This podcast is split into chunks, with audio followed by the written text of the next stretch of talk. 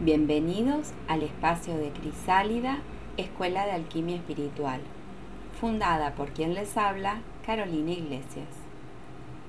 Hoy voy a empezar una serie de misiones destinadas a compartir un desarrollo sobre la libertad de ser.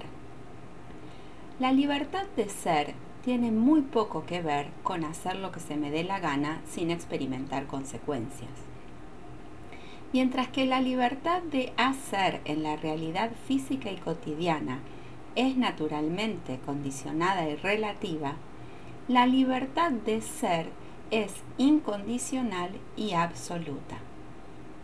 Y la libertad de ser es tan libre que ejercerla es una elección que tiene que ser deliberada. Si la libertad de ser es tan incondicional, tengo que tener algo distinto para que sea una elección realmente libre. Es así entonces que la experiencia en la Tierra nos lleva a trasladar muchos de los condicionamientos del entorno físico y concreto al espacio incondicional de nuestro entorno sutil.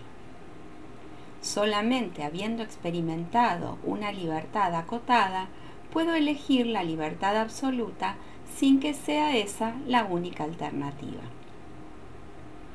Entonces, recuperar la libertad de ser que he acotado con los condicionamientos de la realidad cotidiana y concreta es algo que solo puede hacer cada uno en forma individual y para sí mismo. El proceso de autoliberación requiere que nos observemos desde distintos ángulos y en forma metódica para detectar dónde hemos acotado o condicionado nuestra libertad interna y en dónde la hemos delegado, permitiendo que otros elijan, resuelvan o incluso piensen por nosotros. Dicho de otra manera, para recuperar la libertad que siempre fue mía de pleno derecho, primero tengo que reconocer, sin juicio ni crítica, todos los espacios de libertad de ser que he ido cediendo y que no estoy ejerciendo. Recién entonces voy a poder empezar a recuperar mi libertad de ser y ejercerla en forma deliberada, responsable y sincera. Desde Crisálida propongo un proceso de autoliberación a partir de la autoobservación desde distintos enfoques y perspectivas. A lo largo de las siguientes entregas voy a ir compartiendo lo fundamental de cada enfoque para quienes elijan ser agentes activos de su propia liberación. Como punto de partida, hoy te propongo considerar la libertad de imaginar. En la entrega anterior te propuse crear tu espacio interior a partir de la imaginación.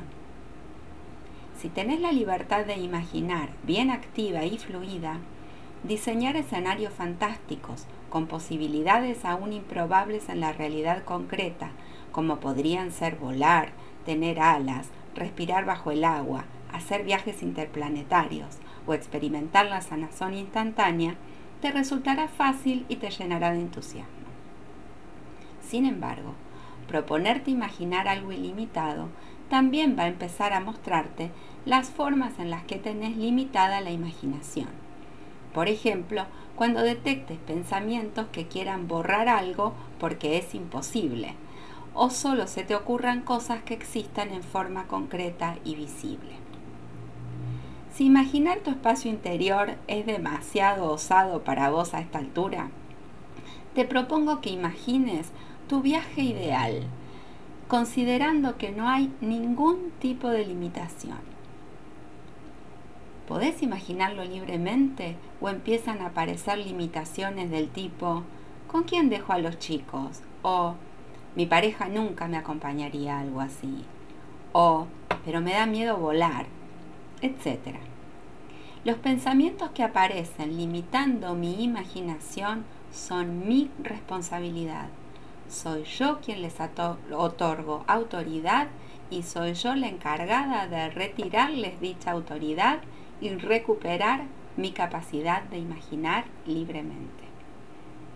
Si te entusiasma la aventura de descubrir quién eras antes de que te dijeran quién ser, Te espero en mi página de Facebook arroba Crisálida Alquimia. Hasta la próxima.